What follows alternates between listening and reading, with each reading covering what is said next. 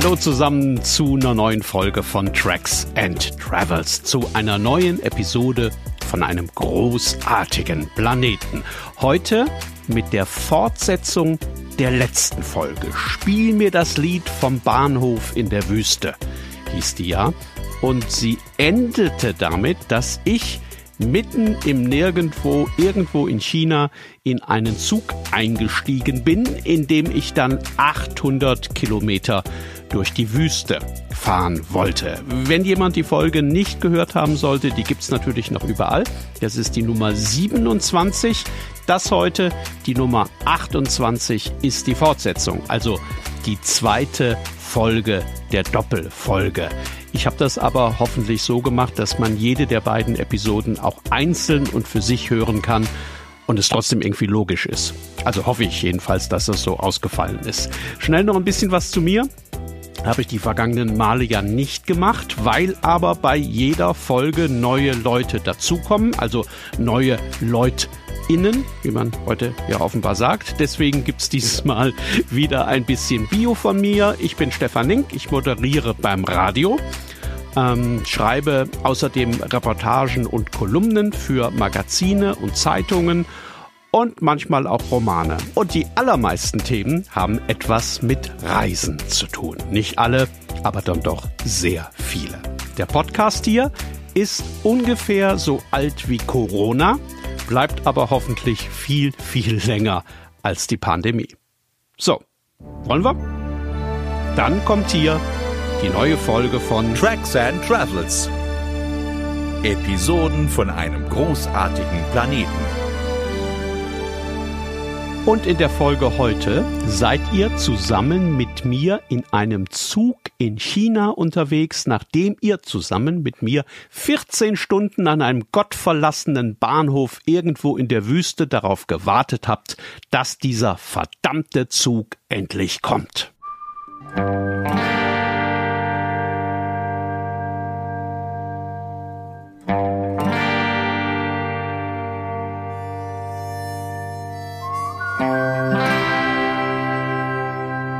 Als ich am Ende dann drin war im Zug, stand ich erstmal im Bereich gleich hinter der Tür und bin da auch stehen geblieben. Das lag zum einen daran, dass ich natürlich nicht wusste, in welchem Abteil ich reserviert hatte, was bestimmt irgendwo auf meinem Ticket drauf stand, aber ich konnte da ja nichts lesen, habe ich in der letzten Episode ja erklärt. Also das war zwar ein Zugticket, aber es war nichts ersichtlich darauf, weil alles nur in einer Sprache geschrieben war, die ich nicht beherrsche.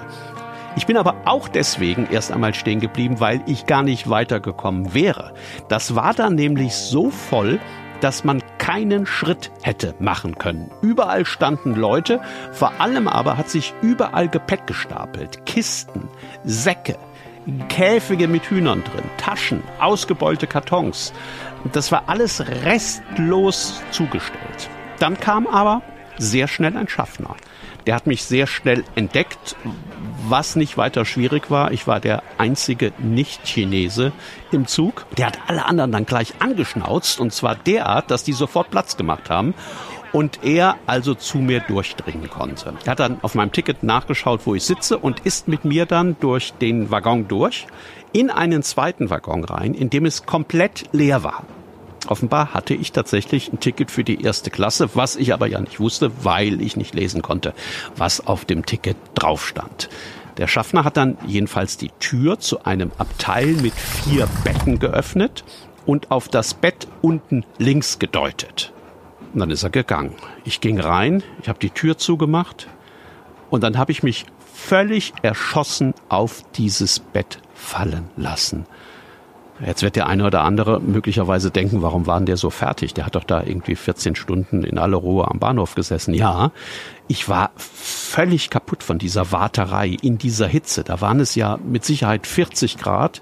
Ich habe da 14 Stunden ohne eine richtige Mahlzeit, also nur mit ein paar Keksen und ein bisschen Tee verbracht. Und ähm, als ich dann tatsächlich endlich drin war im Zug, da war ich, ich war völlig platt. Ich habe mich da fallen lassen aufs Bett und tatsächlich habe ich da gelegen und nach oben geguckt auf die Unterseite des Bettes über mir und habe für ein paar Momente lang tatsächlich gedacht, am Ende, Nink, ist das jetzt alles noch super ausgegangen. Also der Zug war gekommen, der Zug würde weiterfahren. Ich, ich war drin und ich würde am nächsten Morgen dann tatsächlich in Turpan sein, in dieser alten Oasenstadt an der Seidenstraße, wo ich ja unbedingt hin wollte. Und dann dachte ich noch, was für ein Glück. Also du hast jetzt nicht nur den Zug bekommen, sondern du hast sogar ein ganzes Abteil für dich allein. Hier kommt ja niemand mehr. Wir fahren seit 20 Minuten. Wenn hier noch jemand reserviert gehabt hätte, dann äh, wäre der längst da. Aber dann habe ich draußen Schritte gehört und dann wurde die Tür zu meinem Abteil aufgerissen und dann stand fest, mein Abteil war dann nicht länger mehr nur mein Abteil.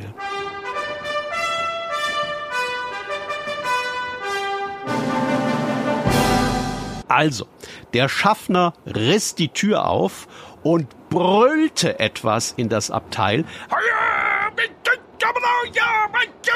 Als wolle er einer riesengroßen Menschenmenge etwas sehr Wichtiges mitteilen, aber da war ja nur ich auf meinem Bett.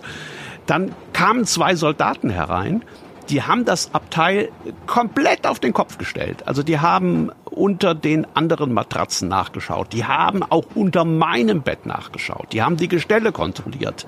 Die haben äh, an der Plastikverschalung der Wände rumgeklopft. Die haben sogar die drei anderen Kopfkissen in die Luft gehoben und wieder zurückgelegt. Und als sie damit fertig waren, sind sie raus. Und dann betraten meine Mitreisenden das Abteil. Der General seine Frau und seine Schwägerin.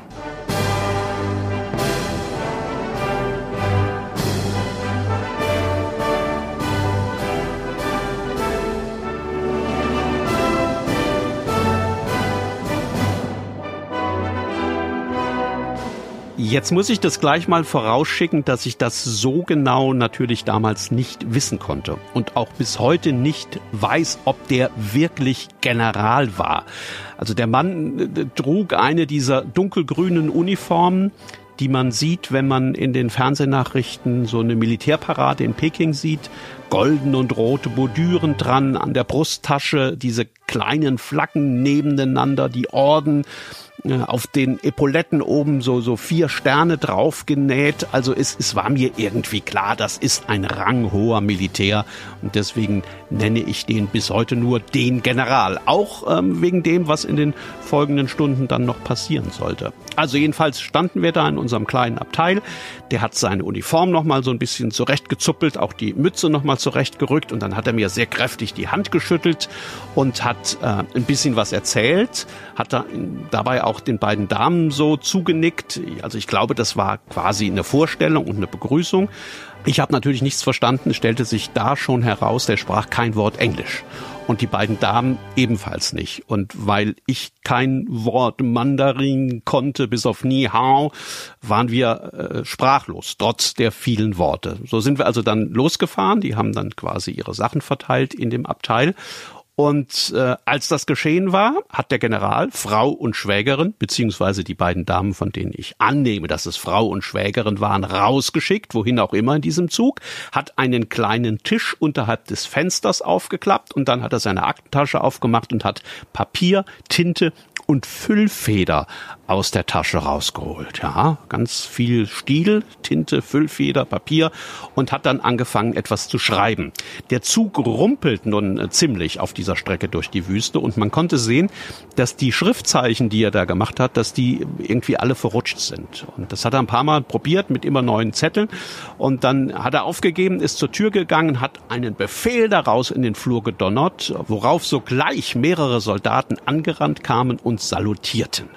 Der General hat die angeschrien, warum auch immer, und die untergebenen Soldaten haben ihm dann die Schreibutensilien abgenommen und sind verschwunden. Daraufhin ist der General dann zu seiner Reisetasche, hat die aufgemacht, hat eine Flasche rausgeholt und zwei Zahnputzbecher dazu. Ja, und so kam ich zu meinem allerersten Schnaps mit der Militärführung Chinas.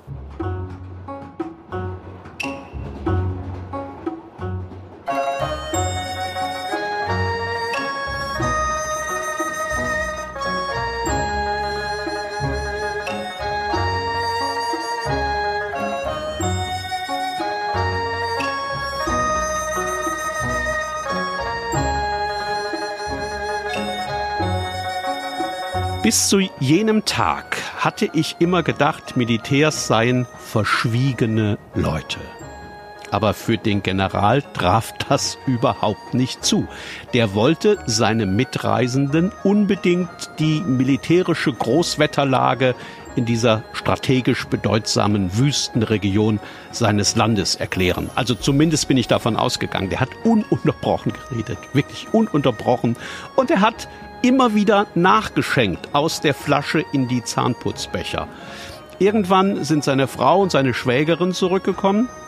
Die haben kein Wort gesagt. Die haben gesehen, oh, da sitzen zwei Männer am Fenster und trinken Schnaps. Ähm, die haben sich in ihren Betten zusammengerollt und als es dann dunkel wurde, haben die auch so leise bis mittellaut zu schnarchen begonnen. Der General hat immer noch weiter doziert und ich habe gemerkt, dass unsere kleine Abteilwelt irgendwann seltsam undeutlich zu werden schien. Also als seien alle Kanten und Ecken abgeschliffen worden. Und das ist bei mir so ein Zeichen, wenn ich das wahrnehme, dann weiß ich, ups, höre jetzt besser auf und geh.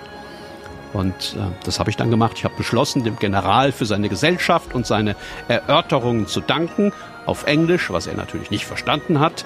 Und ich habe beschlossen, jetzt und sofort und mindestens zwölf Stunden lang zu schlafen.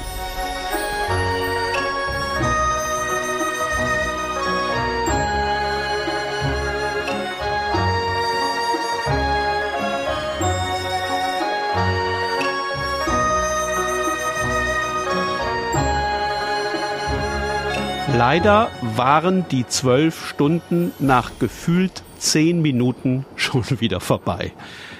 Da ist nämlich die Frau des Generals offenbar aufgewacht, hat gemerkt, dass es ihr zu warm ist und hat den Deckenventilator angeschaltet und hat damit einen ja, abteilinternen Wirbelsturm ausgelöst, der die militärischen Geheimpapiere ihres Mannes durch die Luft hat flattern lassen. Also, das hat sie gemerkt, hat sie den Ventilator wieder abgestellt.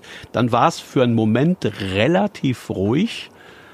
Aber dann hat man gemerkt, von dem Lärm ist der General dann wohl doch wach geworden und der hat jetzt angefangen, es hat sich angehört wie alte Liebeslieder. Und hat die so ganz langsam vor sich hingesungen, als wolle er sich und alle anderen im Abteil in den Schlaf singen. Das hat er eine ganze Weile lang gemacht und dann rissen plötzlich zwei Soldaten die Abteiltür auf, salutierten und haben dem General ein Telegramm überreicht wahrscheinlich mit dem Befehl, die Atomraketen von Dunhuang scharf zu machen oder was weiß ich, was man da nachts geschickt bekommt. Also der General hat jedenfalls das Telegramm gelesen, hat einen Befehl gebellt und ist anschließend wieder zurück ins Bett und äh, beinahe augenblicklich hat er laut zu schnarchen begonnen.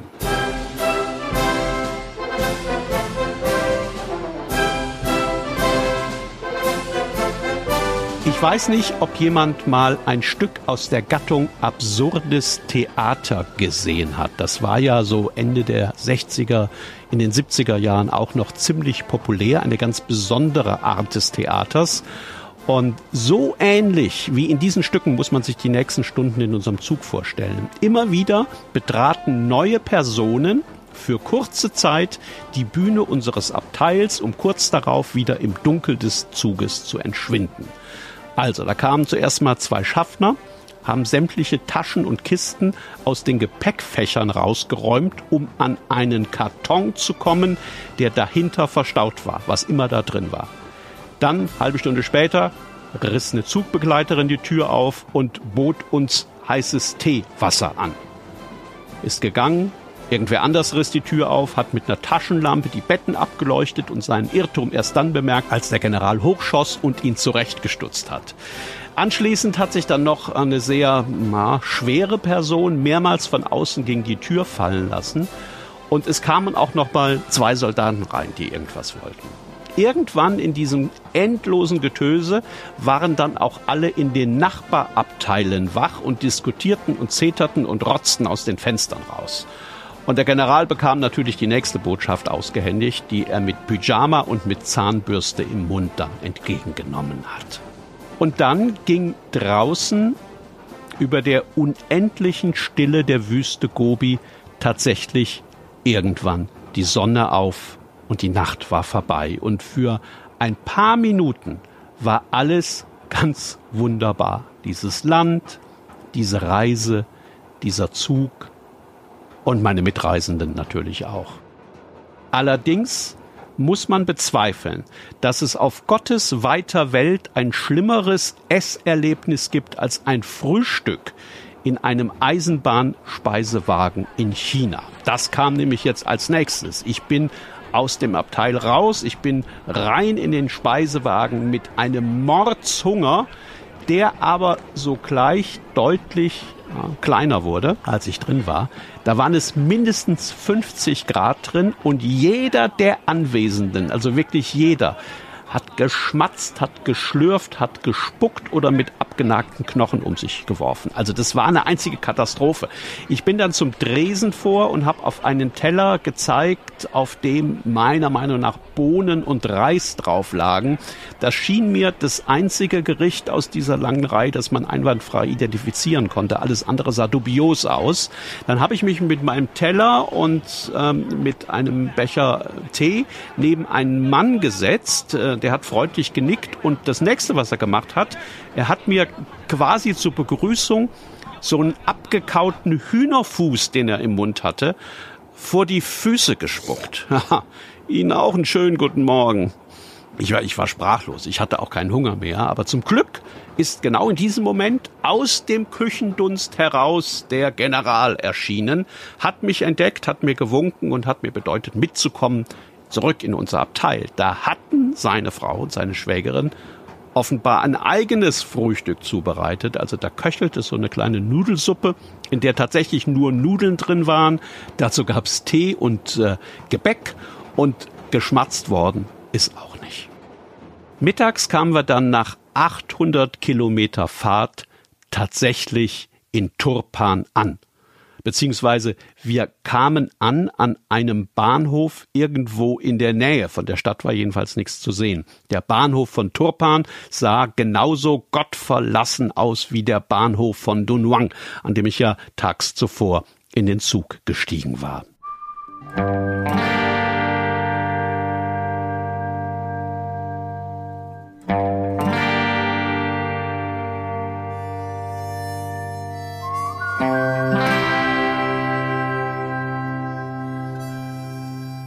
Auf den General wartete eine militärische Eskorte mit allem drum und dran. Also da hat nur noch die Blaskapelle gefehlt. Auf mich wiederum hat niemand gewartet. Weil ich, wie sich sehr viel später herausstellen sollte, weil ich mit einem Zug 14,5 Stunden zuvor hätte eintreffen sollen. Also ich hatte meinen Zug verpasst und bin in einem anderen gelandet. Und deswegen war niemand an den Bahnhof in der Wüste gekommen, um mich abzuholen deswegen würde es nachher auch kein freies Zimmer im Hotel geben und deswegen am nächsten Tag auch keinen Weitertransport. Aber all das sollte ich erst viel, viel später erfahren, nachdem ich erneut ein paar Stunden gewartet hatte an einem Bahnhof in einer grün gekachelten Wartehalle, in der es nach in der Sonne vergessener Buttermilch müffelte. Irgendwann kam ein Eselskarren vorbei, dessen Besitzer sich meiner erbarmt hat und der mich dann mit in die Stadt genommen hat.